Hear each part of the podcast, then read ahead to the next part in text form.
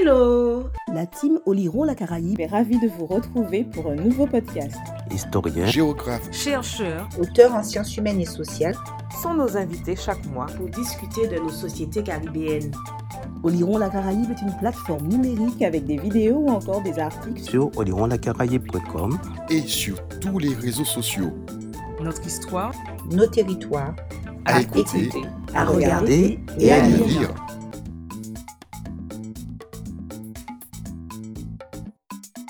Bonjour à tous, c'est Elsa pour Oliron la Caraïbe. Je suis ravie d'accueillir à nouveau Jean-Pierre Sainton. Bonjour, monsieur Sainton. Bonjour, madame Juston, bonjour.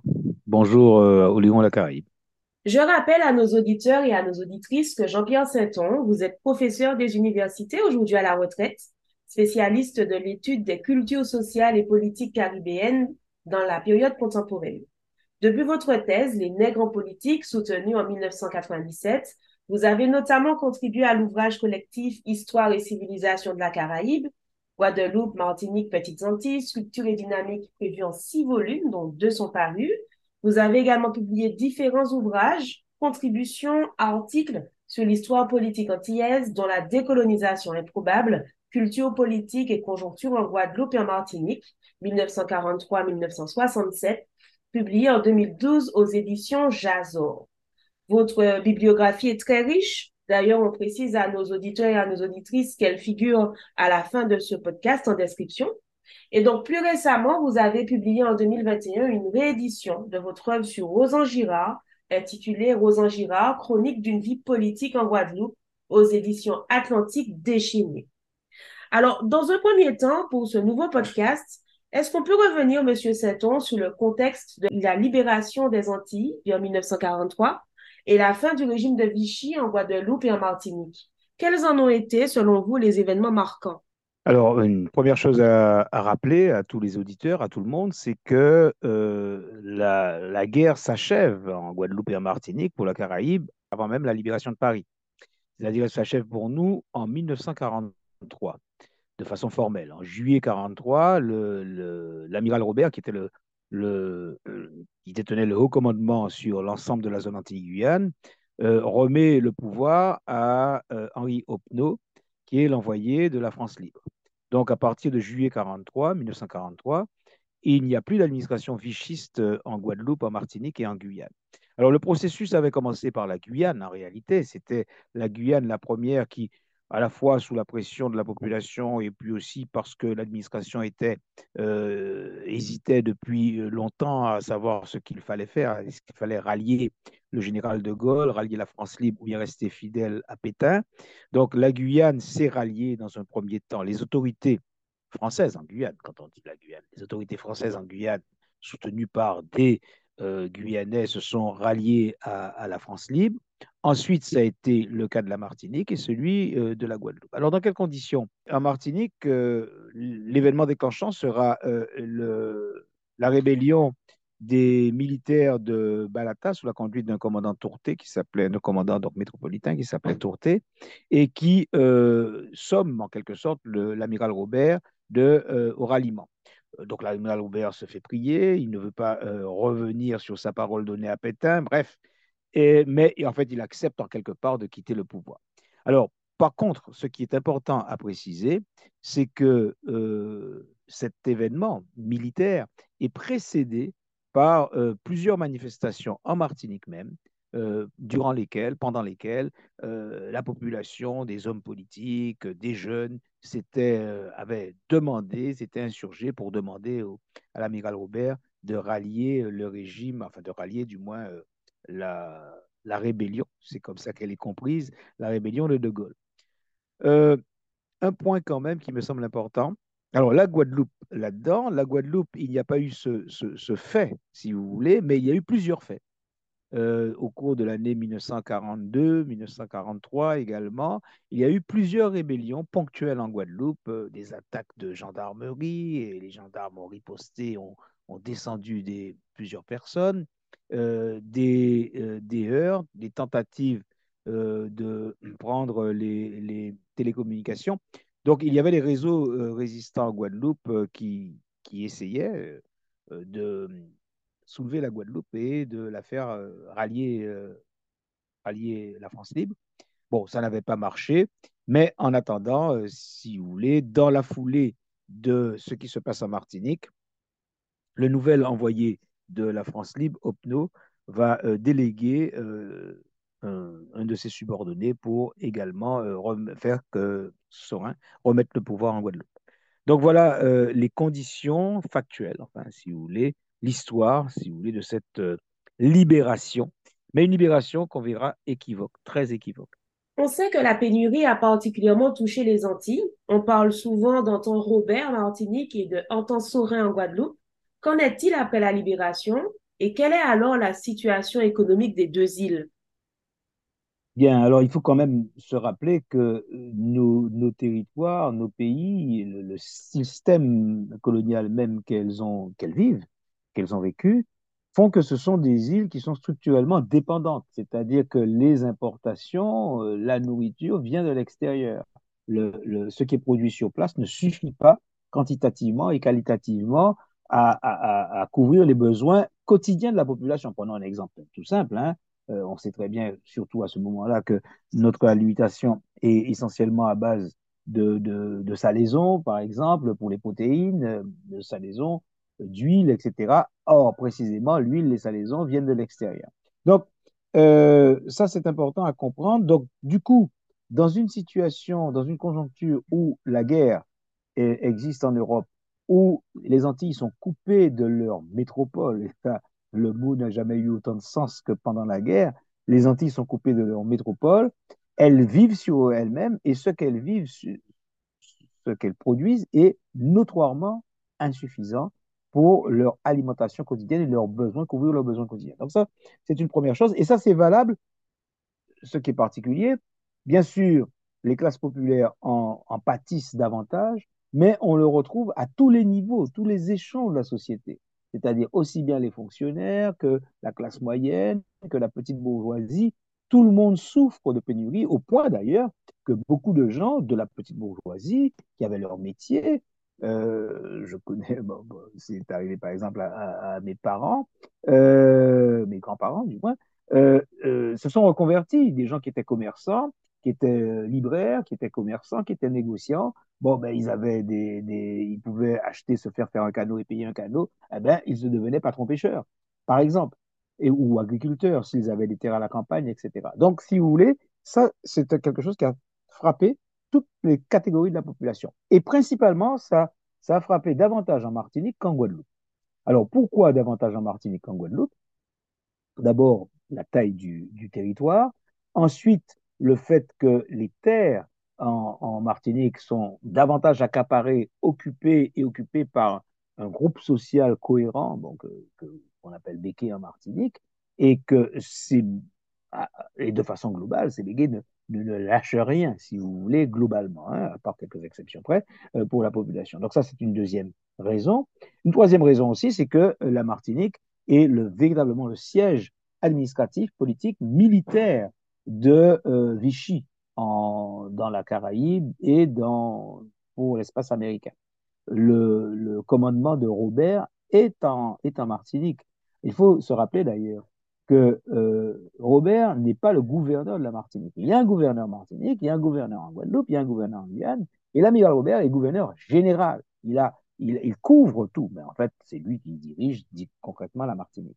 Donc, pour toutes ces raisons, je crois qu'on peut comprendre que euh, la Martinique est, vécue plus, difficilement, plus douloureusement, au point même qu'en 42-43, il y a quasiment un risque de famine en, Martinique.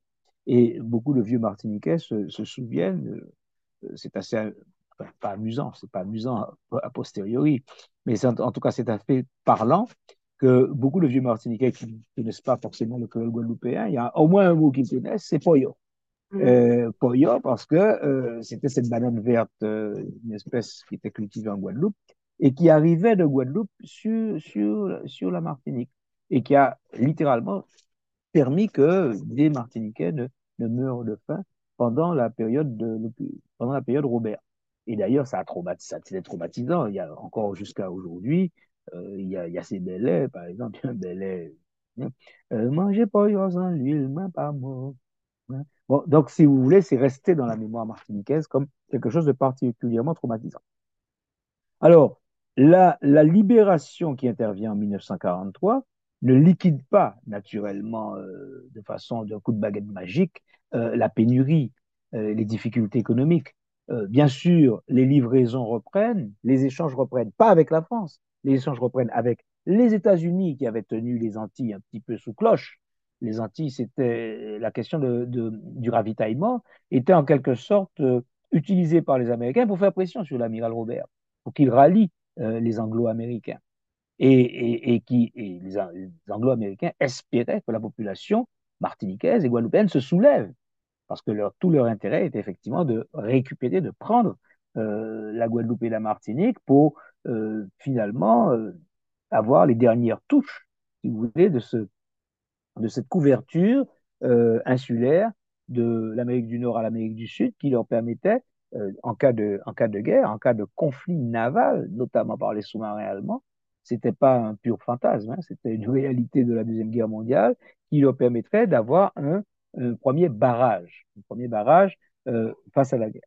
Donc, les Américains euh, reprennent les ravitaillements, euh, mais euh, la situation ne se stabilise pas tout de suite. Bien sûr, la guerre, nous sommes toujours en guerre, nous sommes 43, 44, 45, nous sommes toujours en guerre, et euh, les produits arrivent mal, arrivent peu, toujours en faible quantité, toujours très cher, et en même temps, la population qui qui s'est soulevé, qui a en fait vu le départ de l'amiral Robert, le départ des marins de la Jeanne, le départ de toute cette administration qui était une administration vichysoise, raciste et, et, et, et une, une, administration d'occupants, si vous voulez, cette population aspire à vivre mieux.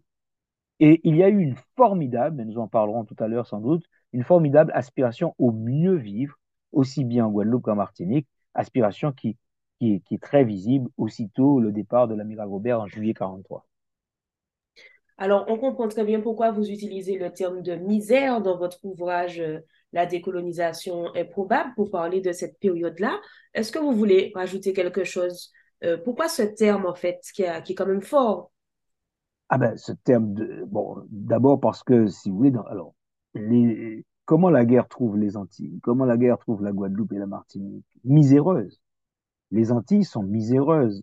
Euh, J'aime à citer euh, tout simplement le cahier de notre pays natal hein, de Césaire, que je confronte, nous en parlerons tout à l'heure, que je confronte avec, euh, Givard n'a pas écrit à l'époque, mais Givard a confié ses, ses, impressions, ses souvenirs, puis les premiers articles de l'étincelle. C'est, euh, par exemple, pour reprendre Girard, hein, c'est la Guadeloupe, c'est un bobo, c'est un bobo, c'est une plaie.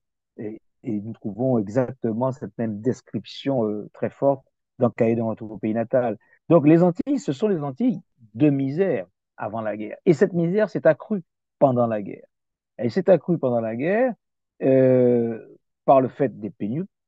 Ça a renforcé, disons, un système qui est structurellement un système qui ne vit pas sur lui-même et qui a été coupé de l'extérieur. Pas d'approvisionnement de la métropole, pas d'approvisionnement ou les approvisionnements ponctuels des États-Unis parce que les États-Unis font pression. En même temps, ben, qu'est-ce qui reste? Il reste le débrouillardisme, il reste euh, la contrebande. Alors, la contrebande, par exemple, ben, le débrouillardisme, c'est des gens qui, se, qui changent de métier, qui vont vers la mer. La mer offrait davantage de possibilités que la terre. Beaucoup de gens se sont reconvertis ou se sont convertis en étant des marins pêcheurs, etc. Nous n'avons pas contrairement à la Guyane, nous n'avons pas des territoires qui nous permettent de vivre de la chasse, des produits de la forêt. Nous avons essentiellement que la mer. La mer a repris toute son importance. Il ne faut pas penser que la mer a été servie seulement à la dissidence. Elle a servi à la survie, sel, poisson, etc. Mais elle a, survi, elle a servi également aux échanges, à la contrebande. Avec, avec qui? Avec les pays, comme nous disions, anglais, c'est-à-dire Dominique, Sainte-Lucie, Antigua, Antique pour la Guadeloupe, euh, Dominique pour les deux pays, Sainte-Lucie pour la, pour la Martinique en plus. Donc, euh, vous avez donc euh, une débrouillardise d'abord. Une débrouillardise. Deuxième aspect, la contrebande. Alors, contrebande, c'était quoi la contrebande? La contrebande, c'est acheter et vendre. Mais acheter et vendre, qu'est-ce que pouvaient donner, vendre les Guadeloupéens et les Martiniquais? Ben, ce qu'ils pouvaient avoir. Mais qu'est-ce qu'ils pouvaient avoir que les autres n'avaient pas? Ben, Parfois, c'était des petites catégories de gens, par exemple les gens qui travaillaient autour des usines, qui pouvaient trafiquer du sirop, du sucre. Lorsqu'on regarde les, les, les, les gens, par exemple, qui sont détenus par les marins de la Jeanne, qui sont poursuivis par la police de l'amiral Robert et qui sont euh, mis en justice, ce sont des gens qui ont commis parfois des larcins, parfois des petits trafics pour survivre et à partir de là où ils étaient, à partir de leur poste, par exemple autour des usines, de trafiquer du sucre avec les îles anglaises euh, contre des produits euh, de d'autres nécessités, par exemple des produits en conserve. C'est à ce moment-là que véritablement les Guadeloupéens et les Martiniquais rentrent dans l'ère de la conserve. Ils la connaissaient déjà un peu, mais c'est là qu'elle va se développer, sardines, beurre salé, etc. C'est à ce moment-là que les conserves euh, en boîte en fer blanc vont se développer, euh, euh, les en poudre et autre chose. Donc, alors, la misère, elle est réelle. Euh, pénurie, euh, difficulté d'approvisionnement, euh, disette quasiment, surtout en Martinique par rapport à la Guadeloupe, et donc par conséquent un sentiment très fort de, de, souffrance. Alors, nous allons parler tout à l'heure de, de l'aspect politique, l'aspect idéologique, mais il y a cet aspect matériel. Alors, d'autant plus que même si l'économie est en quelque sorte en panne, euh, qu'il n'y a pas d'exportation, notamment l'exportation de sucre, euh, le travail continue. Les stocks s'accumulent, le travail continue, et le travail continue dans des conditions, nous le verrons tout à l'heure, extrêmement, euh, disons, défavorable à la masse de ceux qui travaillaient déjà dans les habitations et, pour les propriétaires. Très bien. Alors, on arrive maintenant à, cette après-guerre, à cette période d'après-guerre et à la suite de cette période vichiste qu'on vient de, décrire en détail. Euh, en quoi peut-on dire que Rosan Girard en Guadeloupe et Aimé Césaire en Martinique, si on ose la comparaison, sont, les principales pierres de la reconstruction politique dans les deux îles? Alors, oui, alors, on peut le dire, mais euh, il ne faut pas euh, totalement assimiler les situations ni assimiler les personnages. Euh, Rosan Girard et, Aimé Césaire ont beaucoup de points communs, notamment par exemple leur âge. Ils sont nés la même année. J'aime à comparer euh, un peu leur trajectoire et surtout, si vous voulez, leur culture générationnelle. Ils sont nés en 1913, euh, tous les deux. Euh, donc, ils font à peu près leurs études au même moment. Ils ne se, se connaissent pas. Hein, ils ne se, sont pas rencontrés avant l'Assemblée nationale, pour le dire très rapidement. Mais ils ont quasiment, sans doute, fréquenté à peu près les mêmes lieux, ont fait leurs études à la même période, c'est-à-dire dans les années 30, euh, pendant la montée, toute la montée du fascisme euh, et du, nazisme et la montée des périls en Europe euh, dans les années 36. Euh, ils sont retournés aux Antilles à la même période. Ils sortent de milieux à peu près similaires, c'est-à-dire de milieux, disons, de petite bourgeoisie émergente du peuple.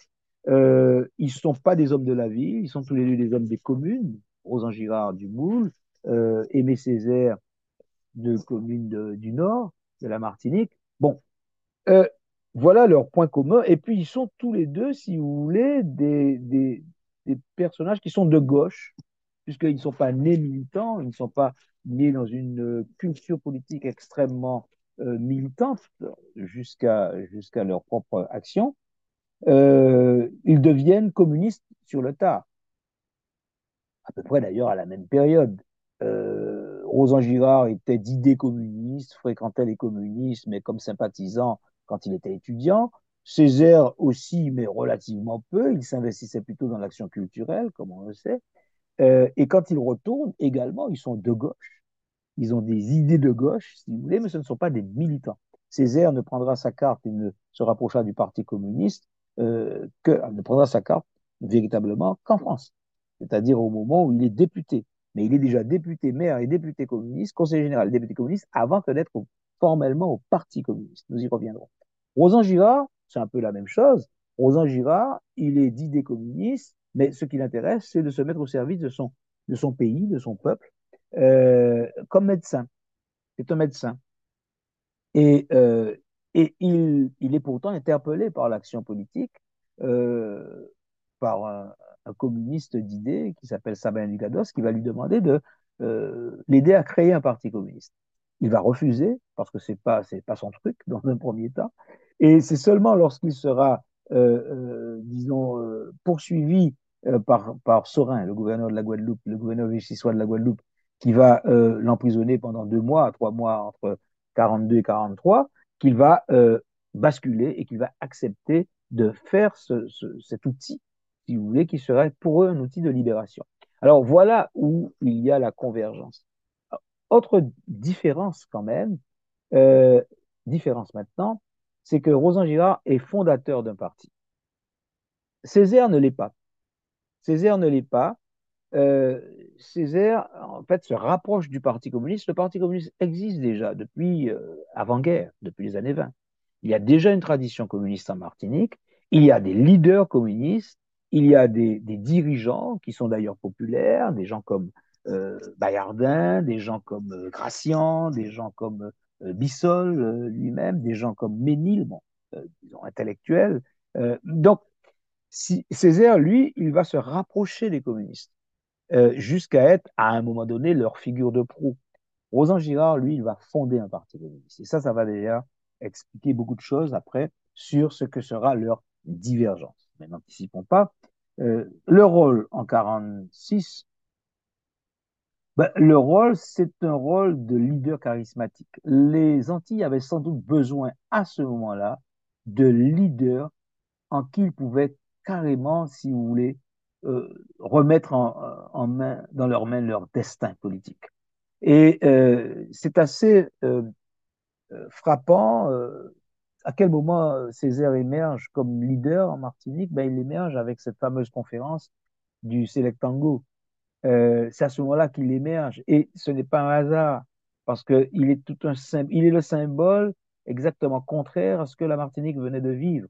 Un jeune euh, nègre, noir, euh, pas, pas mulâtre, hein, Césaire, un jeune nègre noir qui, manipule le français, qui élève euh, l'esprit, élève les âmes, qui fait preuve de courage face à l'administration, même si Césaire en réalité n'avait pas beaucoup résisté hein, sous, Vichy. Mais en fait, dans les derniers temps, qui s'était opposé à l'Église, à Monseigneur Varin de la Bruyère, qui s'était opposé à, à l'amiral Robert, et donc par conséquent qui porte les espoirs, les espérances mais aussi euh, tout ce que la société martiniquaise, la majorité de la population de Martinique, euh, euh, voit comme avenir.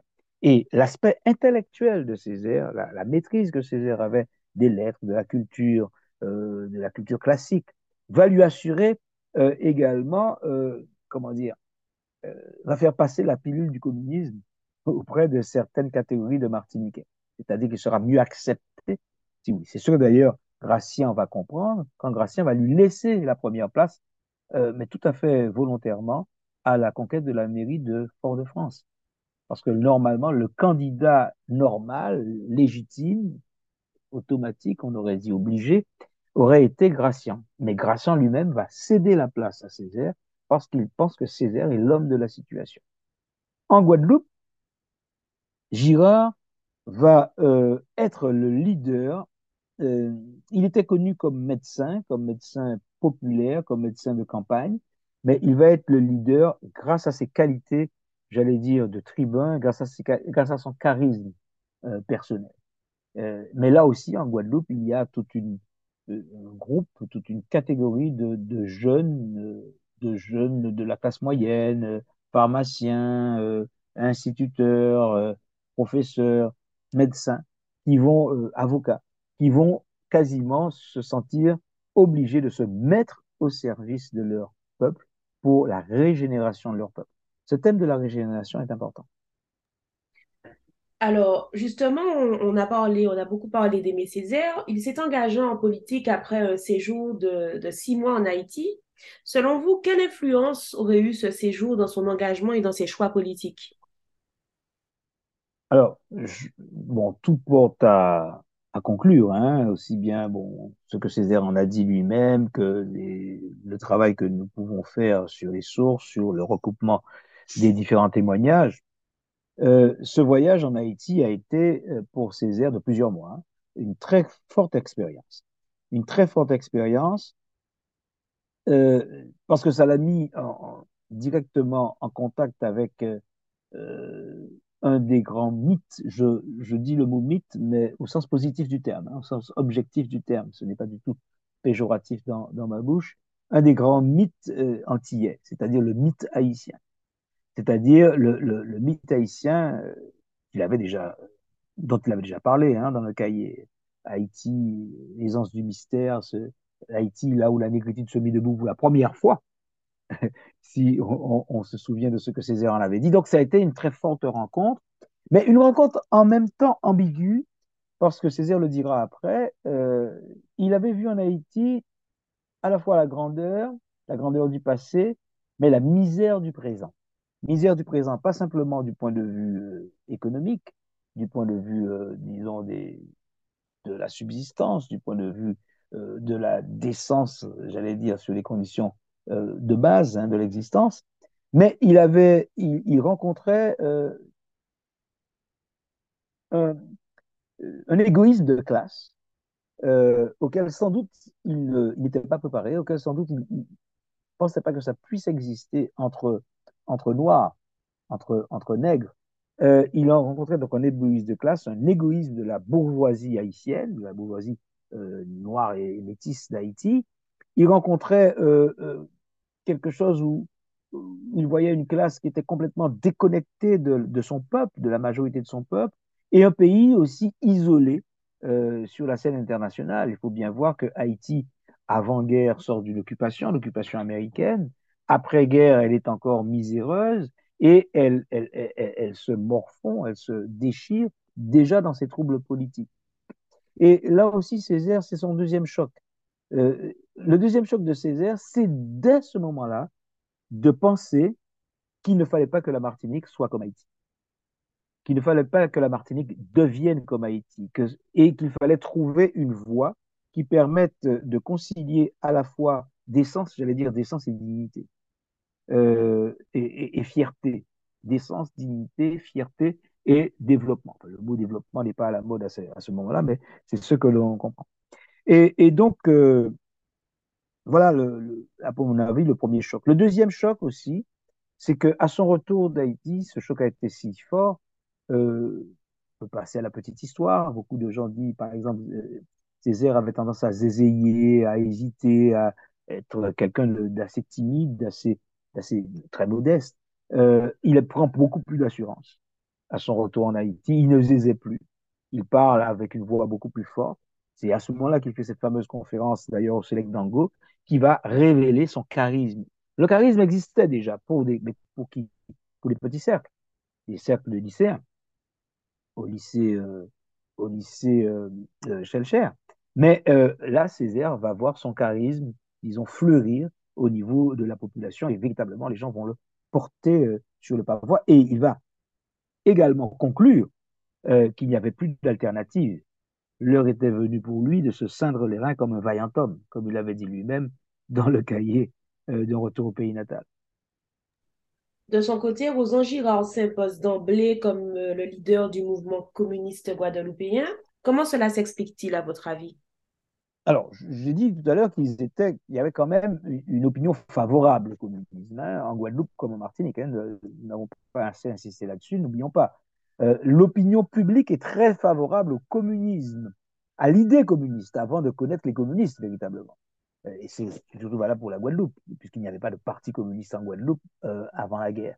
Euh, donc favorable à l'idée communiste, favorable à l'URSS, favorable au PCF, favorable à Staline, à l'armée rouge. En fait, on, on, un petit peu les grands symboles euh, de, de l'URSS et du communisme en guerre contre le fascisme, contre le nazisme qui est pour les Antillais, et c'est vrai, qui est la quintessence même du racisme. La quintessence même du racisme antinègre. Donc, euh, parce que nos, populations, et particulièrement la fraction la plus euh, lettrée de notre population, savaient très bien euh, ce que le nazisme voulait dire, ce que Hitler voulait dire, ce que Mein Kampf voulait dire.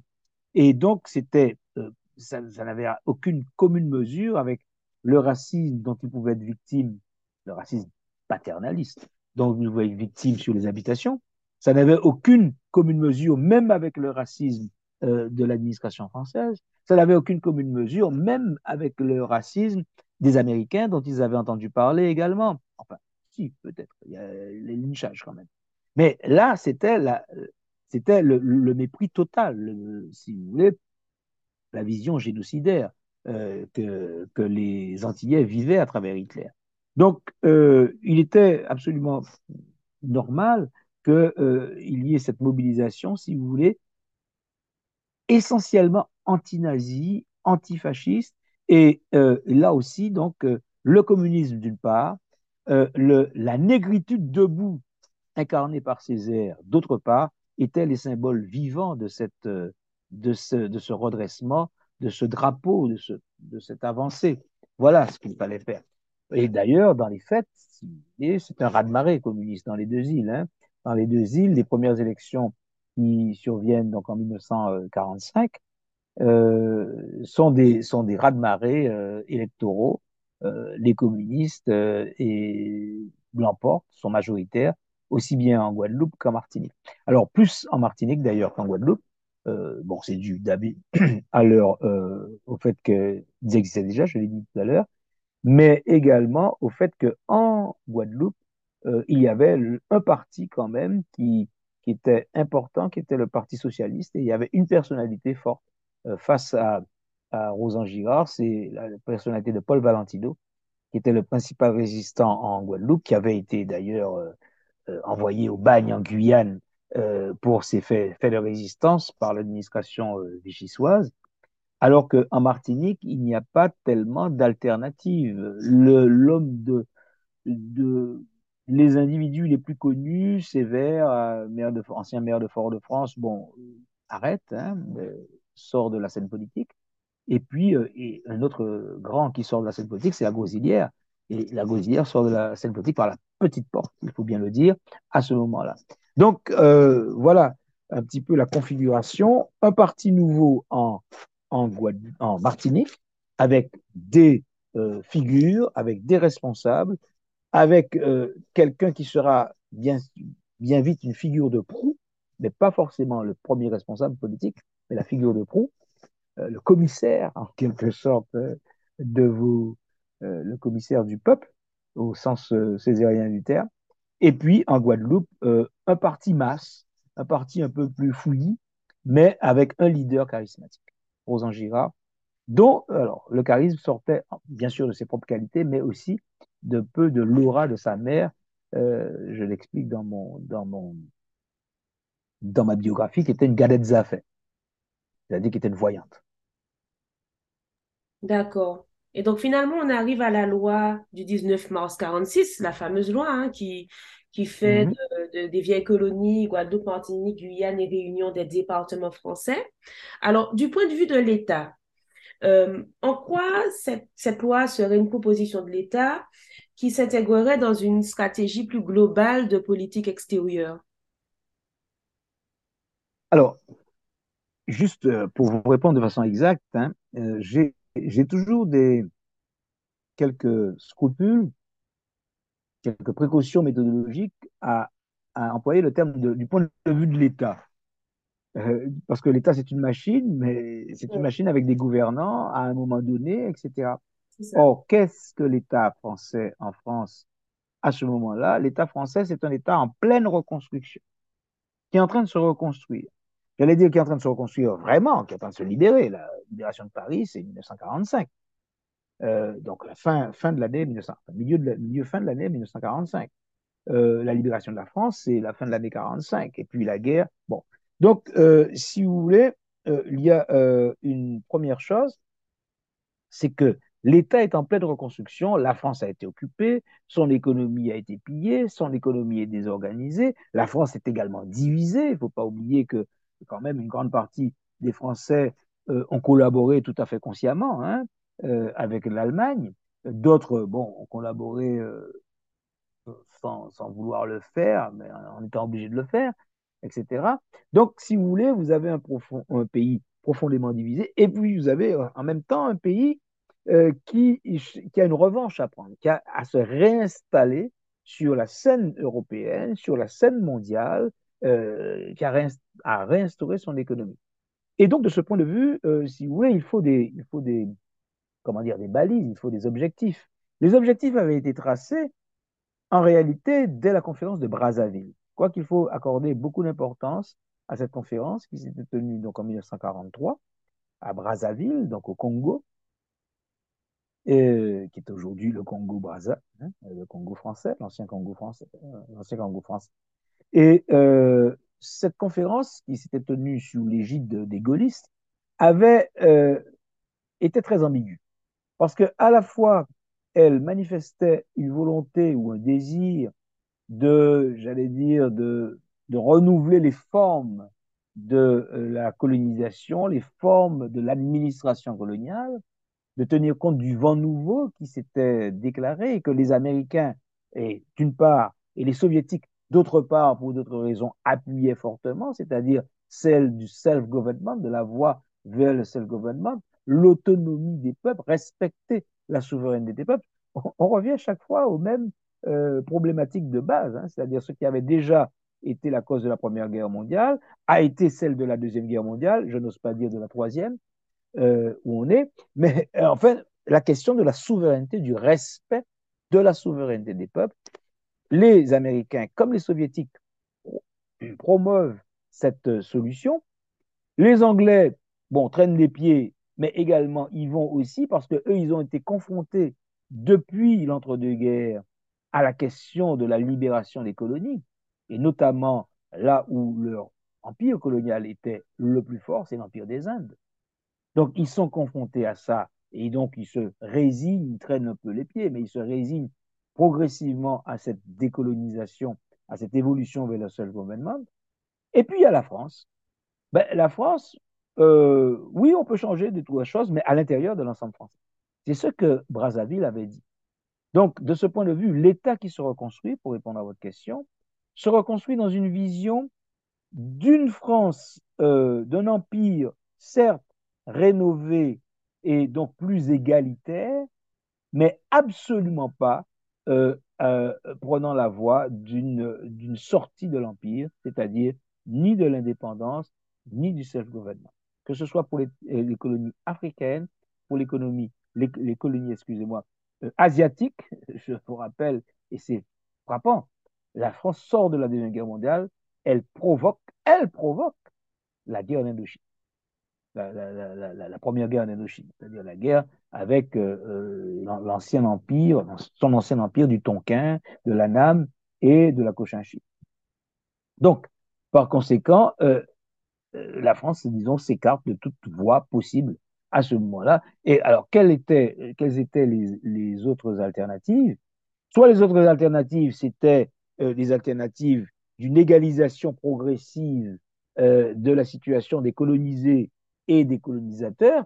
C'est un vieux fantasme, c'est un vieux élément de la pensée politique française assimilationniste, assimilatrice, mais qui est, peut en parler, mais qui, qui est euh, complètement contradictoire dans son essence et qui, chaque fois, bon, ne, va pas très loin, ne peut pas exister, ne peut pas aller jusqu'au bout, ou bien alors, si vous voulez, trouver des formes euh, qui euh, permettent euh, de, de, rester euh, français tout en étant, euh, disons, une colonie moins classique.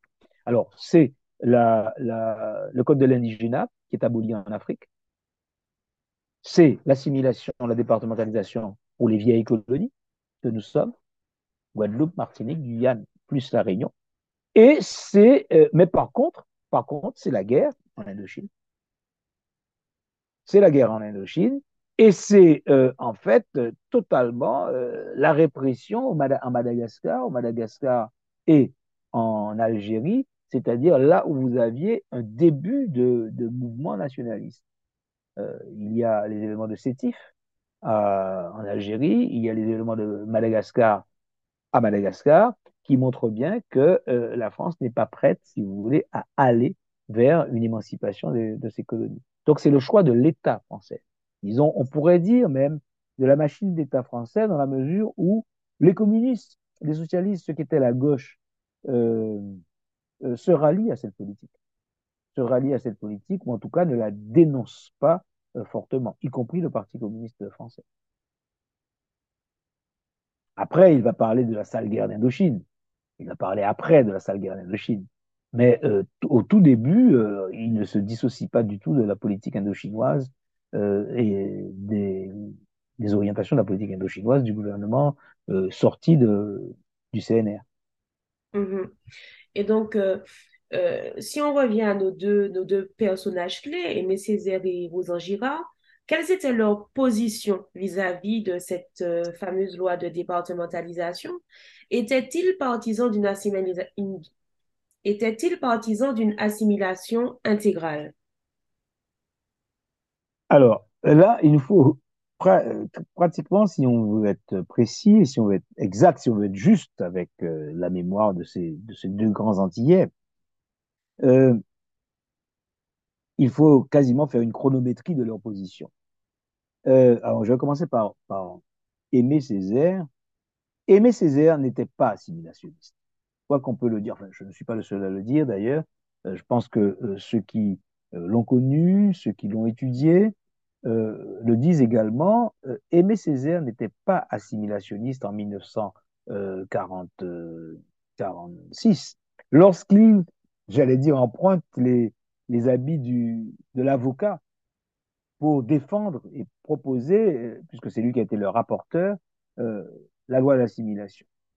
Euh, il ne l'était pas, mais il n'avait pas d'autre solution. Il n'avait pas d'autre alternative. Et il était à ce moment-là relativement novice en politique. Il était quasiment novice en politique. Et disons que globalement, il a fait confiance au Parti communiste. Il a fait confiance à ceux qui était déjà au contact des masses martiniquaises, euh, qui avaient déjà analysé les problèmes. Et par contre, ce parti euh, communiste euh, martiniquais, qui ne s'appelait pas encore Parti communiste, mais qui s'appelait la région martiniquaise du, du, Parti communiste français, était profondément assimilationniste. Et il était depuis sa naissance.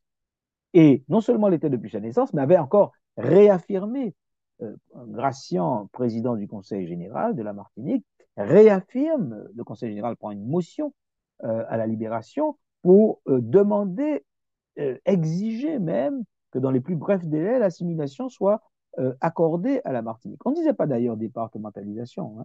Le mot qui est aujourd'hui euh, courant n'existait pas. Il existait dans la langue, mais il n'était pas utilisé. On disait assimilation, loi d'assimilation, et nous transformer en département. Hein. Et c'est de là qu'est venue la départementalisation. Donc, en réalité, euh, Césaire n'était pas assimilationniste, mais pourtant, il va défendre la loi parce qu'il n'y avait pas d'autre perspective de son point de vue. Donc, il a fait confiance. Et là, il n'est pas tout à fait, effectivement, insincère lorsque, en 56, dix ans après, dans sa lettre à Maurice Thorez, il va dire que c'est les communistes qui ont passé, euh, quoi me souvenir des termes exacts, ont passé au, au, coup euh, de, la Martinique le lasso de l'assimilation. La, Quand je dis qu'il n'était pas tout à fait euh, euh, insincère en le disant, il n'était pas tout à fait insincère. Il n'est pas totalement, il n'a pas dit, il, mentait par omission en quelque sorte. Hein. Mais euh, ça, c'est une autre histoire. Ça, c'est aussi une discussion qu'on peut avoir. Concernant Girard, concernant Girard, alors Girard n'était pas non plus assimilationniste euh, à ce moment-là. Euh, mais en fait, Girard était assez un petit peu comme la Guadeloupe. La Guadeloupe avait une tradition, la, culture politique guadeloupéenne à ce moment-là a une tradition autonomiste assez forte.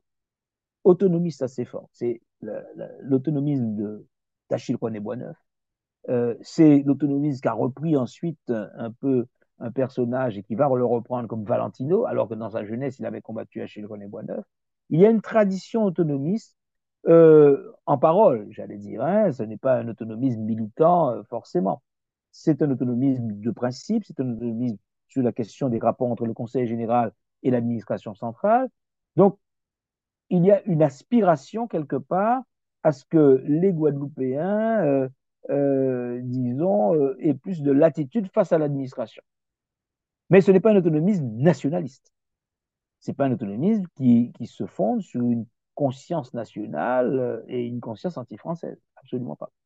Alors, si bien que, en fait, on est dans le vague. En réalité, en Guadeloupe, on est dans le vague et euh, on, on, a témoignage hein, à travers les, les, débats du Conseil général, les journaux, que la plupart des Guadeloupéens, des hommes politiques guadeloupéens, ne savent pas trop que faire, d'autant plus qu'ils n'ont pas été associés. Alors ça, c'est aussi une particularité historique il faut dire, la Guadeloupe n'a pas du tout été associée à la réflexion sur euh, la loi de départementalisation. Euh, Césaire et le Parti communiste français, par l'intermédiaire de Césaire et de Bissol, a proposé la loi pour, avec euh, Vergès et le Père Vanche à La Réunion, a proposé la loi pour les quatre territoires, les quatre vieilles colonies, sans passer par la Guadeloupe. Parce qu'à ce moment-là, le principal représentant politique en Guadeloupe, c'est Valentino, et Valentino n'est pas pour l'assimilation. Alors, entendons-nous bien, vous avez dit tout à l'heure l'assimilation intégrale, c'est juste de le dire, parce qu'il y avait deux conceptions possibles de l'assimilation, historiquement possibles. Assimilation intégrale ou assimilation mitigée. Assimilation mitigée voulait dire que, bon, on choisit ce sur quoi, globalement, sorte de menu à la carte, euh, si vous voulez, euh, on choisit ce sur quoi on, on veut être assimilé euh, pour, euh, disons, effacer ou atténuer ou changer euh, les stigmates coloniaux. Ça, c'est l'assimilation mitigée. Ça a été la position souvent des majorités politiques en Guadeloupe, mais aussi en Martinique. Et puis, il y a la position de l'assimilation intégrale, c'est-à-dire la meilleure possibilité, ben c'est tout simplement de transformer la colonie en département. Le département étant la plus petite unité euh, administrative de la République. Comme ça, on se rassure qu'on n'aura pas passé par un ministère quelconque. D'ailleurs, au départ, les communistes, donc Rosan Girard et Aimé Césaire ont défendu dans leur parti cette position, qui ne voulaient pas le ministère des Dômes. Ils ne voulaient même pas le ministère des Dômes. Ils voulaient être directement que la Guadeloupe et la Martinique, pour toutes les affaires les concernant, soient directement administrées par leurs ministres euh, respectifs de tutelle, complètement intégrés. Et cette vision qui existait euh, a été triomphante au sortir de la guerre. Elle a été triomphante au sortir de la guerre. En l'espace de quelques mois, alors qu'elle était une alternative possible pour la Martinique, elle triomphe complètement en Martinique. Globalement, presque toute la classe politique euh, martiniquaise suit euh, cette vision assimilationniste. En Guadeloupe, elle est partagée. Elle est partagée euh, il y a des assimilationnistes totaux au Parti communiste et ailleurs. Et puis, il y a des gens qui se disent, ouais, mais attention, euh, enfin, il faudrait faire attention, il faudrait quand même garder quelques leviers qui soient les nôtres, etc. Bon, voilà, c'est les deux positions euh, qui, dans les, dans les deux pays respectifs. Alors, est-ce que l'État, ben, l'État va accélérer? Quand on regarde du point de vue, disons, même du calendrier, même en admettant que nous sommes à la fin de la guerre et que tout se fait euh, en même temps, qu'il faut tout reprendre en même temps, on peut euh, constater que l'État va considérablement accélérer le processus de départementalisation, sur le papier du moins. Parce que c'était très important pour affirmer, disons, l'intégrité et l'unité de la France dans le monde. Euh, je vous rappelle quand même que les vieilles colonies, c'est deux continents touche à deux continents, deux espaces géographiques, je ne vous le dirai pas, que c'est la Caraïbe, c'est l'Amérique du Sud et c'est l'océan Indien. Donc, euh, c'était quelque chose d'important d'affirmer la présence française intégrée euh, dans la République, de telle sorte que ça ne puisse être contesté par aucune puissance extérieure, cette puissance extérieure pouvant être soit les États-Unis, soit l'Angleterre, euh, même si elles sont alliées. Donc, euh, première chose. Deuxième chose, euh, bon, intégrer rapidement parce que, bon, la France qui a vaincu finalement, qui se trouve euh, à la table des vainqueurs d'Hitler, veut affirmer son antiracisme. Et son antiracisme face également aux colonisés. Ça, c'est, il y a un moment psychologique important, mais qui ne va pas durer longtemps, hein, mais qui va durer, disons, quelques mois à deux ans, où la France se veut le champion de l'antiracisme. Euh, donc, et, comme elle a des colonies, euh, ben, euh, elle va pas faire comme l'Angleterre, elle va pas les, les, larguer vers un seul gouvernement, elle va les intégrer. Et ça, c'est, elle va retrouver, disons, sa vieille tradition assimilationniste, sa solution assimilationniste au problème colonial. Alors, j'aimerais revenir avec vous sur un point, cette question de l'autonomie, qui est d'ailleurs quand même d'actualité, c'est un peu un marronnier politique qui revient de temps en temps. Et c'est pour que nos, auditeurs et auditrices comprennent bien. Qu'est-ce qu'on entend par autonomie à cette époque-là? Et est-ce qu'on peut dire que euh, Césaire et Rosan Girard sont des autonomistes convaincus? Entendons-nous bien, là encore, quand vous dites à cette époque-là, précisons euh, le, si vous voulez, la fourchette chronologique. En 1946, euh, 1940, au moment où est votée la loi d'assimilation, la loi de départementalisation, euh, la question, le mot autonomie ne sonne pas euh, comme il sonne dans les années 50 ou comme il sonne à nos oreilles aujourd'hui. Hein, absolument pas. Ni d'ailleurs dans l'esprit des Français, ni euh, dans les cercles politiques dirigeants de la France, ni euh, également en Guadeloupe et en Martinique. L'autonomie, il n'y a pas de, il n'y a pas de revendication politique autonomiste euh, chez nous. Euh, le terme est connu, il est employé, mais quand il est employé, c'est par exemple l'autonomie financière.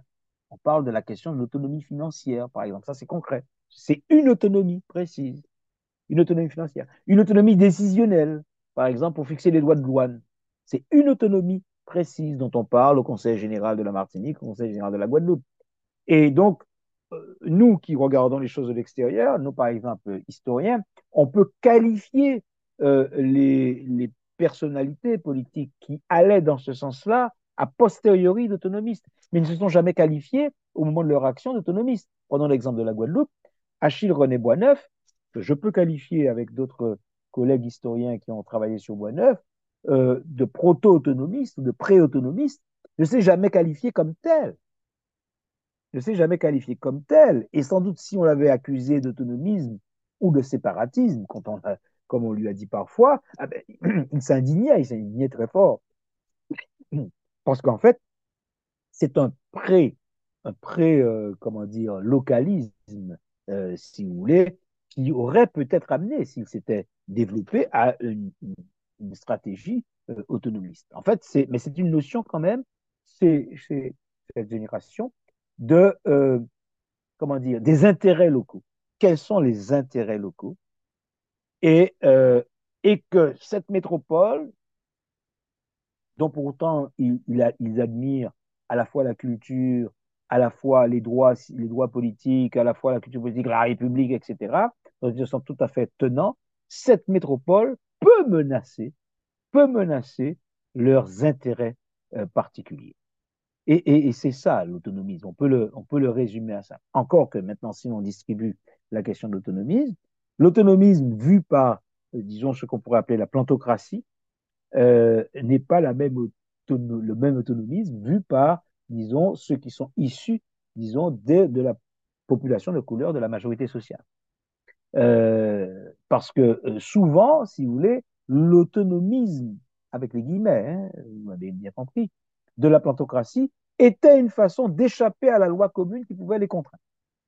Et ça, on le voit avant 1946. Mm -hmm. On le voit dès l'entre-deux-guerres, si vous voulez, sur la question des lois sociales, etc. C'est-à-dire, chaque fois qu'il y a une loi sociale, par exemple, au moment du Front populaire, prenons l'exemple de 36, au moment où il y a des lois sociales euh, en 36 qui sont prises en France, eh ben, les, les, les, usiniers de Guadeloupe et de Martinique sont vent debout contre les applications de cette loi. Euh, et c'est précisément parce que euh, nos personnages, Césaire, Girard et les autres, avaient cette expérience-là, qu'ils pensaient, peut-être naïvement, dirons-nous aujourd'hui, qu'ils pensaient que l'intégration euh, fonctionnelle les aurait garantis de ces, de ces difficultés, de ces balancements, de ces hésitations, de ces non-applications euh, automatiques. Mais ça n'a absolument rien changé, puisque je rappelle qu'il y a d'une part la Constitution, d'autre part la loi de 46, qui admet bien sûr des adaptations. Donc, euh, euh, ça n'a absolument rien changé, si vous voulez, dans la pratique, sinon, si vous voulez, une, euh, une avancée de principe dans l'intégration. Donc, l'autonomie n'est pas un, un, mot d'ordre à ce moment-là. Ce n'est pas un mot d'ordre. La question est posée seulement lorsqu'elle est posée, c'est-à-dire quel statut pour la... Alors, par contre, ceux qui seront les plus autonomistes ne seront pas en Guadeloupe et en Martinique. Ce seront les Guadeloupéens et les Martiniquais de France. Euh, je ne parle pas des années 50, hein, je ne suis pas encore dans le mouvement étudiant, je suis toujours dans le contexte de la fin de la guerre, 45-46. 45-46, vous avez eu toujours une petite fraction euh, émigrés, bon, bien sûr d'étudiants, mais aussi de, gens qui, de fonctionnaires, euh, de professions libérales, avocats, etc., d'Antillais en France. Et ceux-là, alors je ne dirais pas tous, évidemment, mais ceux-là sont traversés par des courants effectivement autonomistes. Il y a des ouvrages qui paraissent, des adresses qui sont faites. D'ailleurs, ils se constituent en, comité pour demander au Conseil général de la Guadeloupe et de la Martinique de surtout de ne pas voter cette loi dont on parle, la loi de départementalisation de 46, parce que ce sera la perte de notre possibilité de, euh, de décider de nous-mêmes un certain nombre de choses, notamment enfin, en termes de douane, etc. Et, certains personnages qu'on va retrouver à, par la suite dans le mouvement autonomiste anticolonialiste, nationaliste ou proto-nationaliste des années 50-60 sont déjà là en 1946 euh, à, à, tirer la sonnette d'alarme pour dire de ne pas voter euh, la loi de 1900, euh, du 19 mars 46. Alors, l'autonomie maintenant euh, dont on, à laquelle on pense, c'est l'autonomisme des années 50. Alors, il, il se manifeste véritablement à partir, il y a une date rupture, hein, et qui d'ailleurs rejoint une date euh, mondiale, c'est 1955, Bandung. Je crois que c'est avec Bandung, véritablement, que les Antillais commencent à se poser la question de, de, de choix que celui de la départementalisation, parce que jusque-là, euh, bon, disons, ça maugré, euh, ça, ça coince, euh, on s'insurge, mais on s'insurge surtout contre les retards. Euh, on ne comprend pas pourquoi, pourquoi, euh, pourquoi par exemple, il n'y a pas telle loi qui est arrivée plus vite dans tel domaine. Comment se fait-il qu'on paie encore de tels salaires dans, les habitations, etc. Donc, on, s'insurge contre les retards de la loi. On ne comprend pas l'administration, on ne comprend pas, disons, également, par exemple, cette fameuse grève des fonctionnaires euh, sur la vie chère, etc. Donc, si vous voulez, mais il n'y a pas une revendication qui sorte de la vision, disons, de l'intégration jusqu'en 1956. Je crois qu'on peut parler de mouvement autonomiste, je pourrais dire moderne, si vous voulez, anticolonialiste, dans le flux de la décolonisation à partir de 1958. Alors les étapes, les étapes nous les connaissons. Euh, 56, c'est la, la fameuse démission de, de, de Césaire du Parti communiste. Euh, c'est également euh, les premières déclarations publiques, publiques de Césaire euh, qui euh, dit qu'il faut changer de voie, qu'il faut aller vers euh, une prise en main par les Antillais eux-mêmes de leur destin. Et puis, c'est également les étudiants, euh, les étudiants guadeloupéens qui, qui font le bilan de l'assimilation et qui euh, critiquent non seulement le bilan, mais le principe même de l'assimilation, suivi des étudiants martiniquais, etc. Donc, nous avons à partir de ce moment-là un bouillonnement, bouillonnement qui, a, qui se fait aussi bien sur les territoires qu'en France. Et justement, dans ce bouillonnement, euh, prend part euh, une, une organisation, le Front des Antillais et des Guyanais pour l'autonomie, le FAGA. Alors, est-ce que vous pouvez rappeler à nos auditeurs et auditrices de quoi il s'agissait exactement? Et puis, est-ce que vous pouvez nous dire pourquoi ces deux leaders politiques ne se sont pas impliqués dans cet épisode-là? Alors, très, bonne, très belle question. Alors, le, Front des Antillais et Guyanais pour l'autonomie euh, est né euh, à la fois de l'initiative euh, d'un de de quatre personnages, et dans ces quatre personnages, il y avait un qui était plus particulièrement initiateur, j'en parlerai tout à l'heure, euh, et puis d'un moment, d'un moment et d'un moment important, d'un moment, on peut dire, dramatique, pas tragique, mais dramatique, euh, qui a lieu à Fort-de-France, ce sont les événements de décembre 59. On peut dire que les événements de décembre 59, c'est le, en Martinique, à Fort-de-France, que vous connaissez, euh, je crois qu'il y a déjà quelque chose qui a été fait là-dessus, euh, qui vont précipiter, si vous voulez, qui vont révéler, qui vont révéler le malaise. Quelques mois auparavant, euh, la Martinique avait voté presque à 100%, 99% presque, je n'ai pas les chiffres sous les yeux, mais on peut les retrouver, euh, De Gaulle et avait voté la Constitution de 58. Euh, Césaire, on peut dire même, mais Césaire avait en quelque sorte mangé son chapeau et avait appelé à rallier le, le, oui à De Gaulle et au référendum. C'était pas seulement le oui à un personnage, c'est pas seulement un oui à la nouvelle République, à une nouvelle constitution, c'était un oui qui, en quelque sorte, validait a posteriori la loi de départementalisation de 46. Il disait en 58, nous sommes d'accord avec le chemin que nous avons pris en, en, en 46. Continuons comme ça. Je vous rappelle que nous sommes en, entre 56 et 58, il y a la montée quand même de l'idée de l'autonomie et de l'idée d'une autre, de notre statut politique, d'une autre voie, mais surtout de notre statut, d'autres types d'arrangements. Donc, les événements de décembre 59 arrivent comme une bombe, ils sont complètement inattendus. Euh, un incident raciste, ben, en fait, quand on revient, euh, on se rend compte d'ailleurs que plusieurs mois auparavant, en Martinique, en Guadeloupe, il y avait eu un tas d'incidents euh, opposant les CRS, les gendarmes ou des, gens venus d'Afrique du Nord, des, des, des administrateurs ou des commerçants venus d'Afrique du Nord avec la population locale. Donc, il y avait déjà une certaine tension raciale, mais ce qui était nouveau, c'est que ce n'était pas une tension raciale, j'allais dire traditionnelle, c'est-à-dire interne à la société d'habitation, c'est-à-dire entre Béquet et... mais une tension raciale externe, contre les métropolitains, ou entre métropolitains, si vous voulez, et populations locales. C'est très important à comprendre cela. C'est très, très, très important à comprendre parce que, par exemple, en Martinique, l'élément béquet, entre guillemets, euh, qui est un élément majeur, tant du point de vue social, économique que sociologique et psychologique, n'interviendra pas du tout dans les événements de décembre 50. Il laissera les choses se faire, j'allais dire, pour passer chez quelqu'un de leur pureté de cristal, en quelque sorte. Et en disant dans le privé, ben on vous l'avait déjà bien dit, que ça amènerait là. Bon, donc, si vous voulez, ça, c'est le déclencheur qui va entraîner la mort des trois jeunes à Fort-de-France, qui va entraîner, dans un contexte qui est le contexte de 1960, ça se passe en décembre, nous sommes tout de suite en 1960, l'année d'après, dans un contexte qui est celui où on va déjà vers, ben, vers la fin de la guerre d'Algérie. Elle est atroce, cette fin de guerre d'Algérie, mais elle est quand même inéluctable. Et particulièrement, euh, euh, De Gaulle, qui vient d'arriver au pouvoir, qui a été rétabli au pouvoir, a déjà fait savoir euh, qu'il admettrait l'autodétermination de l'Algérie. Donc, qu'est-ce qui est pensé? Il est pensé à ce moment-là que, bon, ben voilà, c'est le tour des Antilles, les Antilles se réveillent. Et il n'y est pas jusqu'à euh, François Fanon, qui, euh, depuis Tunis, euh, pense que, ben voilà, enfin, enfin mes frères antillais se, se, se réveillent et nous allons, nous également, enclencher la lutte de libération nationale euh, totale contre le colonialisme français. Donc, voilà euh, le, le, la description. Et quatre personnages prennent l'initiative dans ce bouillonnement euh, qui agite, qui émeut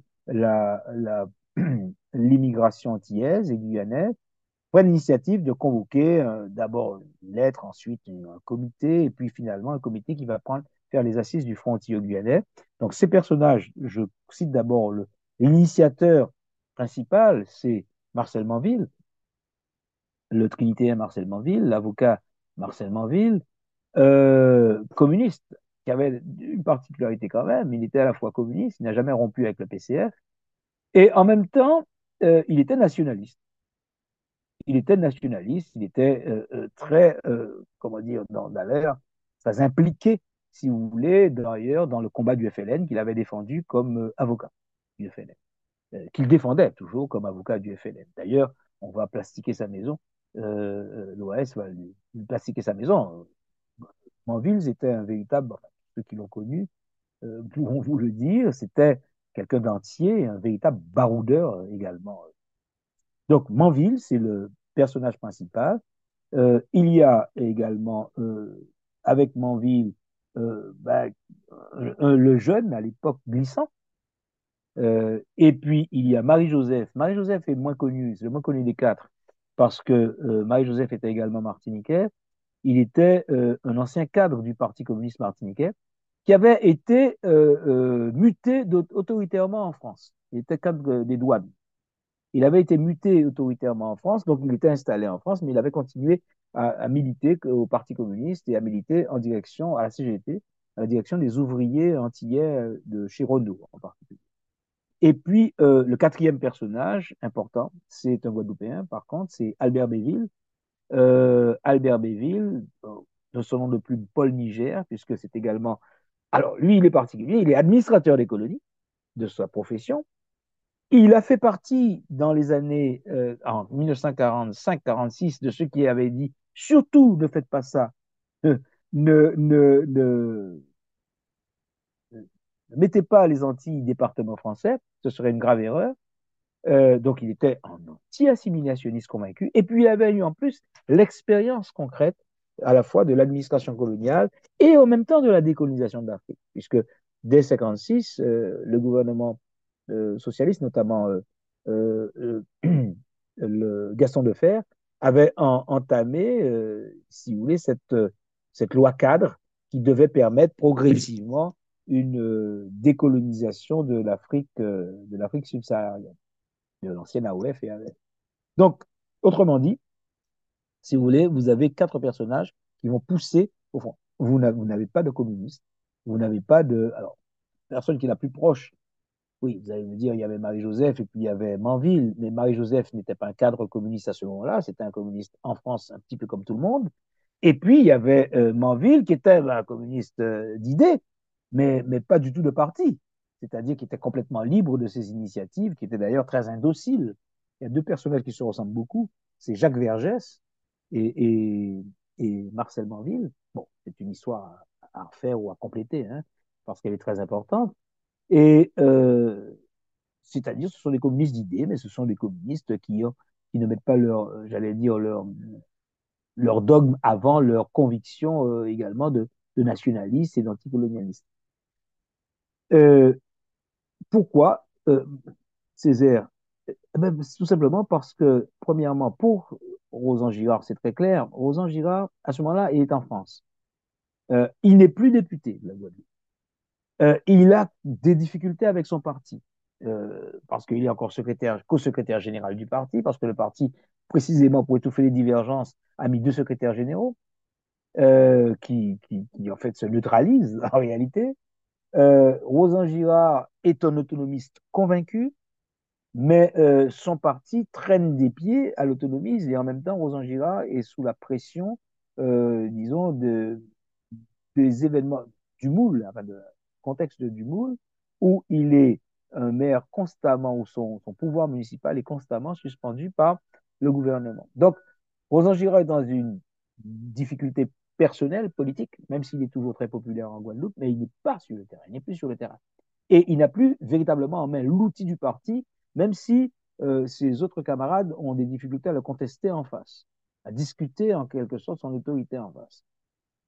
Et Césaire, Césaire est en rupture de parti. Il ne faut pas oublier que ben, 56, il a démissionné, et le PPM, son nouveau parti, n'apparaît que deux ans après. Donc, si vous voulez, Césaire n'a pas glissé d'un parti à l'autre. Il a constitué le PPM, et, et, le PPM est constitué au départ avec ses anciens césariens, des anciens communistes qui ont quitté le parti avec Césaire, par fidélité à Césaire, mais aussi avec des gens de droite avec des gens venus d'ailleurs. Le PPM est quelque chose de très composite, de très hétéroclite à ce moment-là. Et avec, avec d'ailleurs une vision, euh, disons, politique extrêmement floue. Le PPM n'est pas autonomiste. À ce moment-là, le PPM n'est pas officiellement autonomiste. Officiellement. Mm -hmm. Il faut le rappeler. Il le deviendra après. Il faut attendre 67 ou 68 pour que le PPM officiellement prenne position pour l'autonomie. Mmh. Euh, et euh, donc il y a une position de flou, et puis aussi euh, la situation de Césaire qui est toujours toujours très populaire, mais elle a quand même été, j'allais dire, un peu bousculée par les événements de 59. Les événements de 59 ont eu lieu à Fort-de-France. Et, et, et, et l'administration, Césaire n'était pas là à ce moment-là, c'est c'est donc euh, son premier adjoint, M. Aliker, le docteur Aliker, qui, tenait l'administration la, la, de Fort-de-France, a été complètement absent disons, du maintien de l'ordre. Donc, en fait, euh, tout le monde a été pris de, court. Et sur le terrain, bon, il n'y a eu que quelques militants issus pour la plupart des jeunesses communistes, le Martinique qui se sont retrouvés sur le terrain. Donc ça a été une, manifestation, 1959, spontanée, de masse, euh, populaire, euh, même plus large que populaire, parce que beaucoup de lycéens, de jeunes ont, participé, euh, mais en fait sans direction. Et le parti qui pouvait tirer bénéfice de cela, c'était le Parti communiste martiniquais, qui avait effectivement un peu gauchi ses positions depuis la scission avec Césaire. C'est-à-dire que c'était montré d'un certain autonomisme radical, disons. Sauf que le Parti communiste, euh, il, a, il existe à ce moment-là, mais il est quand même tout de même euh, en difficulté politique du point de vue électoral euh, à Fort-de-France. Il n'est plus euh, le parti dominant à Fort-de-France. Donc voilà. Alors Césaire là-dedans, eh ben Césaire, euh, Césaire effectivement va, va adopter sans doute, il n'a jamais expliqué vraiment. Mais euh, en tout cas, tous les Guadeloupéens et les Martiniquais que j'ai pu rencontrer euh, et qui l'ont, qui ont travaillé avec Césaire, ont, été extrêmement critiques, si vous voulez, vis-à-vis -vis de ce qu'ils appelaient un louvoiement perpétuel. Euh, et en particulier, à ce moment-là, Césaire, on dirait qu'il s'arrange pour ne pas être là au moment des, des, des, des, grands rassemblements. Alors, il participe, mais de loin, il envoie un soutien, il envoie un, mot de soutien, par exemple, au meeting qui se produit à, la mutualité à Paris, après les événements de décembre 59. Il y a un, mot de soutien de Césaire. Ensuite, il y a des, lettres de soutien, il y a des interventions à l'Assemblée nationale, il est député. Euh, mais dans les initiatives politiques, par exemple au moment des assises du Front anti-guyanais en, en, juin, en avril, excusez-moi, en avril euh, 61, il n'est pas là. Il n'est pas là.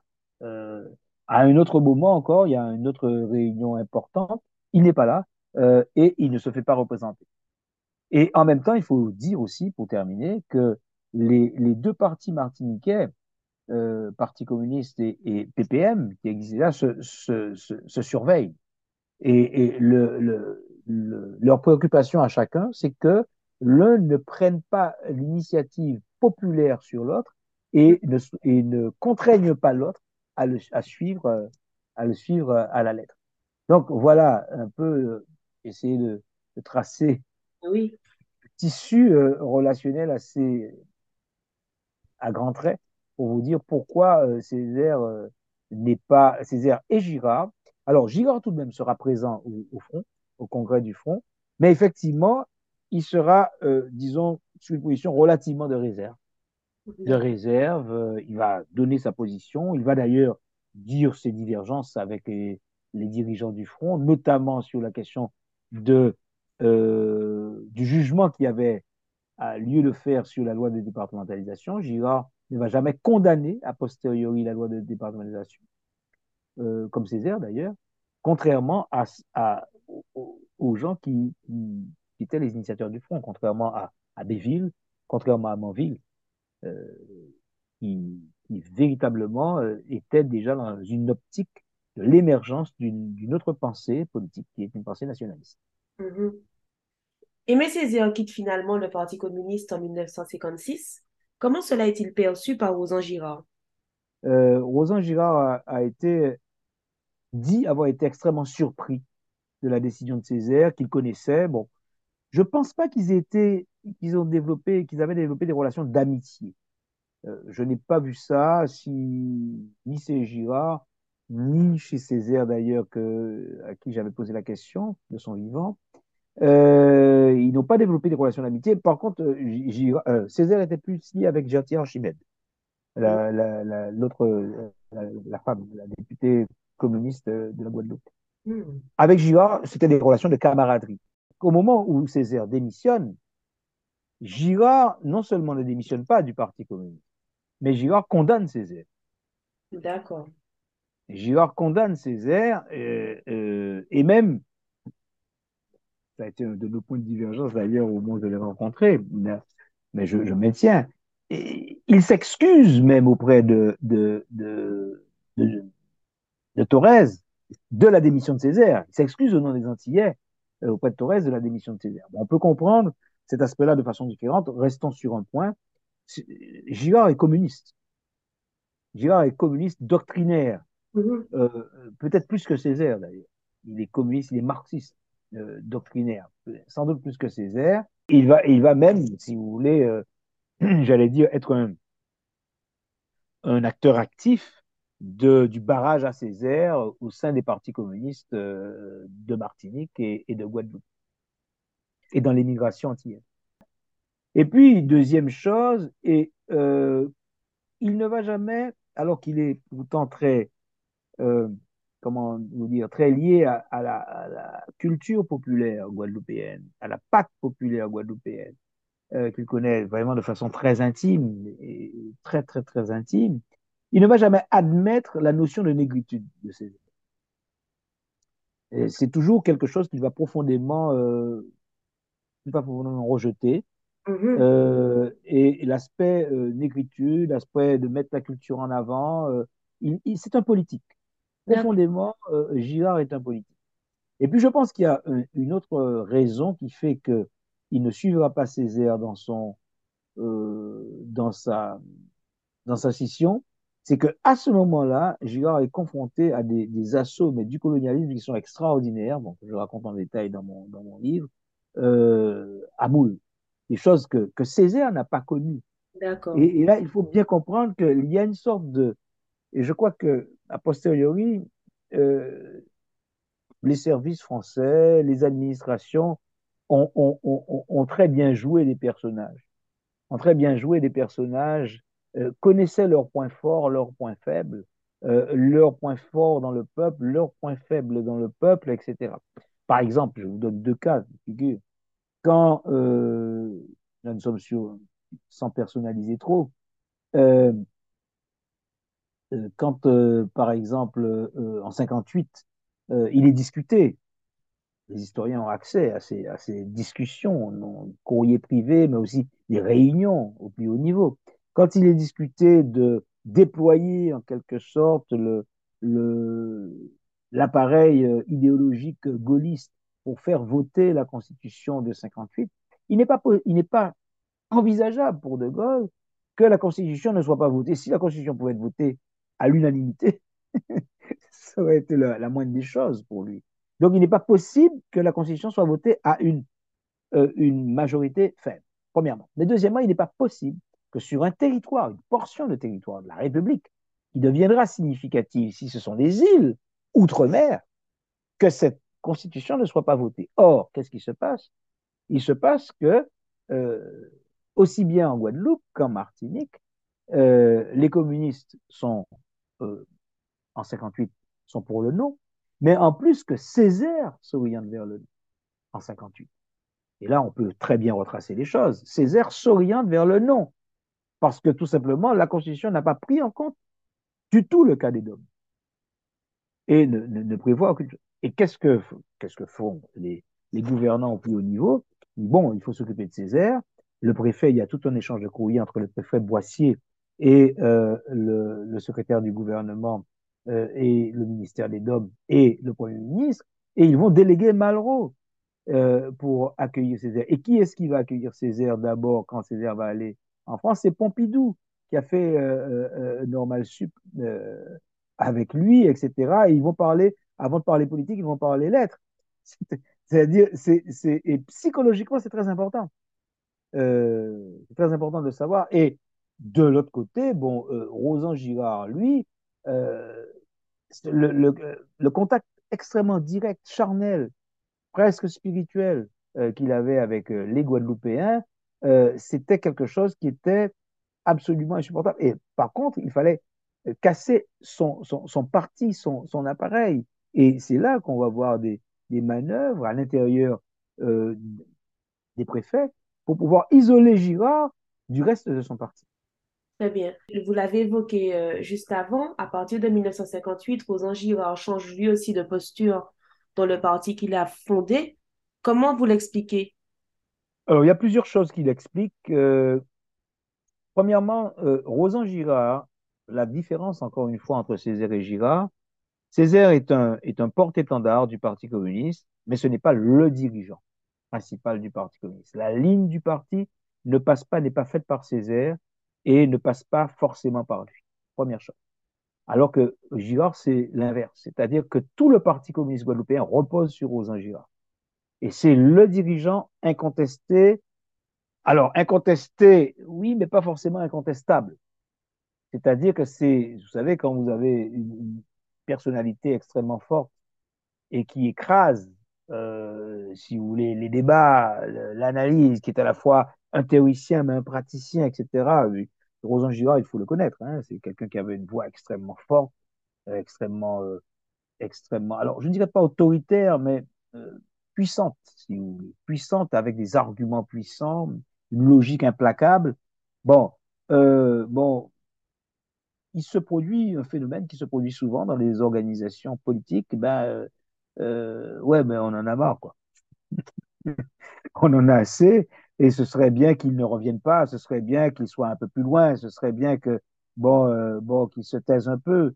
Bon, on va faire ça, mais on va pas le lui dire, etc. Donc, en fait, il y avait une sorte de fronde euh, qui avait lieu au sein du Parti communiste contre Rosan Girard, à peu près, disons, dès 1957. Et cette fronde, euh, elle va euh, même gangréner le bastion de Rosan Girard, c'est-à-dire la ville du Moule. Elle va créer à un moment donné deux factions à Moule, une faction qui va contester Rosan Girard, pas tellement politiquement, mais surtout sur, sur, sur son absence. Euh, bah, il vit en France, sur sa personnalité, euh, sur ses alliances, euh, sur ses, ses telle ou telle décision. Bref. Et puis, euh, une fraction qui sera plus à l'intérieur du Parti communiste, qui sera plus d'appareil. Et donc, euh, il y aura donc une divergence entre Rosan Girard et ses partisans qui seront sur une base très affective et l'appareil du parti. Et si bien que lorsque Rosan Girard viendra proposer à l'appareil du parti euh, un changement, une accentuation de sa politique vers l'autonomie, avec toute une vision politique de ce que devait être cette autonomie et les moyens de mobiliser les masses pour cette autonomie, bah, il ne sera pas suivi. Enfin, il ne sera pas contesté ouvertement, mais il ne sera simplement pas suivi. Il y a une façon que nous avons, et là, il faut toujours intégrer la question culturelle dans l'analyse politique et donc par conséquent dans l'analyse historique. Euh, disons, nous avons une façon très antillaise. Bon, euh, on pas d'accord, mais en quatre pieds, un pays dit on pas d'accord, mais on pas fait. Voilà. C'est, Girard a été victime de ça pendant plusieurs années. Je, il y a plusieurs anecdotes d'ailleurs euh, que j'ai pu vérifier en plus. Hein, c'est pas, je n'ai pas simplement suivi euh, là-dessus euh, ses, ses, confidences ou bien ses, ses souvenirs euh, que j'ai vérifiés et qui, le montrent. Il voulait qu'il il était de moins en moins suivi, tout en restant une, perso une personnalité de lui. Alors, finalement, quels sont selon vous aujourd'hui les héritages politiques de ces deux grandes figures? Là, vous me posez une colle. J'avoue que je serais très. Je, non, c'est une vraie colle, c'est un, un, une vraie colle. Ben, je peux essayer d'y répondre, mais j'allais dire un peu à chaud. Euh, bon, d'abord, si on reste sur le plan de la comparaison, je pense que Césaire, Aimé Césaire a un, héritage politique euh, en Martinique. Alors d'abord, bien sûr, il y a l'héritage politique césarien au plan de la pensée, au plan surtout de la poésie. Je pense qu'elle elle imprègne, euh, je pense, tout, toute la planète. Hein. Elle, est beaucoup plus ample que la Martinique et que la Guadeloupe. Hein. Euh, donc, nous sommes d'accord là-dessus. Maintenant, s'agissant de l'héritage politique, plus précisément politique, je crois que Césaire a laissé un héritage politique à la Martinique. À qui veut prendre? Oui. Sans doute au PPM, à son parti, évidemment. Je ne pouvais pas le couper de son parti. Mais je crois aux Martiniquais, d'une façon plus générale. Alors, qui est un héritage, j'ai souvent tendance à dire, un petit peu en plaisantant, que Césaire, c'est un petit peu comme euh, un totem planté au milieu de la tribu. Oui. Au milieu de la tribu, c'est-à-dire vous avez la tribu martiniquaise, en admettant que ce soit un, un village indien, amérindien, et puis vous avez le totem euh, planté au milieu, et là, le totem, on est obligé de, de lui rendre euh, grâce, de lui rendre hommage, parce que c'est l'esprit tutélaire. Mm. Il est devenu l'esprit tutélaire de la Martinique. même si bon, on peut lui rendre grâce et faire autre chose. Mhm. Mais si vous voulez, il est, l'esprit- il est, il est planté là. Bon, Rosan Girard n'a pas cette place. Il n'a pas cette place, incontestablement, et euh, précisément parce que peut-être que la, la- la Guadeloupe euh, a moins une pensée unique que la Martinique, peut-être. Euh, peut-être qu'il y a eu, il a été combattu, il a été fortement combattu. Et je- Girard n'a jamais été hégé- hégémonique Mhm. aussi de son temps. hein. Il a été dominant, mais n'a jamais été hégémonique. Euh, donc, il a toujours été combattu. Euh, le Parti communiste a toujours été combattu également. Les indépendantistes ont toujours... Bref, si vous voulez, vous avez, disons, une, un, climat euh, beaucoup plus de dissensus politique, j'entends, Oui. euh, en Guadeloupe, euh, en, en Martinique, qu'en Martinique.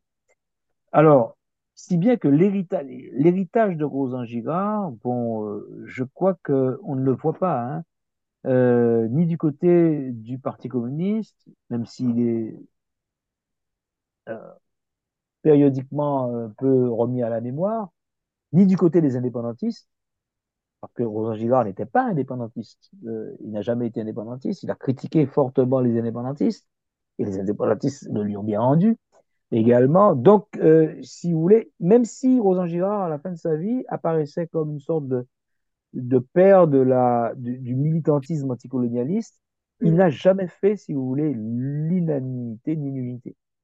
Et donc, par conséquent, son héritage était un peu suspendu, je pense. Euh, bon, je pense avoir, euh, par mon ouvrage, l'ouvrage que j'avais fait en 1900, euh, publié en 1994, euh, et puis republié avec des, quelques corrections, quelques ajouts, tout récemment, il y a un an, je pense avoir mieux fait connaître Rosan Girard. Mais Rosan Girard est mort. Et il n'y a pas de parti girardiste. Donc, à la limite, c'est un héritage pour tous, pour tout le monde. Je pense qu'il y a à apprendre dans la pensée de Rosan Girard. Alors, dans sa pensée, euh, dans son exemplarité politique, mais dans sa pensée philosophique aussi. Parce que euh, Rosan Girard a une pensée de philosophie politique, euh, par contre, qui est beaucoup plus précise que celle qu'on peut discerner chez Césaire. Euh, souvent, la pensée politique césarienne s'exprime soit par la- l'action pratique, l'action pratique, soit par la poésie. Mhm. La pensée politique de, ces, Girard, euh, on, peut la décerner à travers ses textes. Il, a, écrit et il a écrit postérieurement à, sa vie politique, en, en prenant d'ailleurs de la distance, puisqu'en faisant des, ces trois derniers livres hein, sont, des, livres euh, qui sont quasiment des livres d'un- humanisme à la fois mar- marxien, on pourrait dire, plus que marxiste, c'est une pensée distance avec Marx, mais également euh, pour euh, penser, avoir une pensée révolutionnaire pour l'humanité au, 20 au 21e siècle. Son dernier livre, c'est euh, pour la révolution du 21e siècle. Donc il est resté très révolutionnaire. Tout à fait. Écoutez, merci infiniment, Monsieur Sainton, pour cet éclairage. Vraiment, c'est vraiment un plaisir d'échanger avec vous lors de nos podcasts. Euh, on précise quand même à nos auditrices et à nos auditeurs qu'ils peuvent retrouver sur notre site tous les podcasts précédents que nous avons déjà enregistrés qui viennent également euh, éclairer, compléter cet échange. Donc, en tout cas, celui-ci nous donne un éclairage supplémentaire sur euh, le, climat politique de cette, période et puis surtout sur l'idéologie de ces deux figures qui ont joué un rôle majeur dans notre histoire, ainsi que leurs héritages. Je pense qu'on a quelque chose à, à y gagner pour appréhender certaines problématiques actuelles. En tout cas, Monsieur Sainton, merci beaucoup. Chers auditeurs et auditrices, nous vous disons à bientôt sur Oliron la Caraïbe. C'était le podcast d'Oliron la Caraïbe. Oliron la Caraïbe, c'est une plateforme numérique avec également des vidéos ou encore des articles. sur olironlacaraïbe.com Et sur tous les réseaux sociaux. Notre histoire Nos territoires. À écouter, écouter. à regarder et à lire. lire.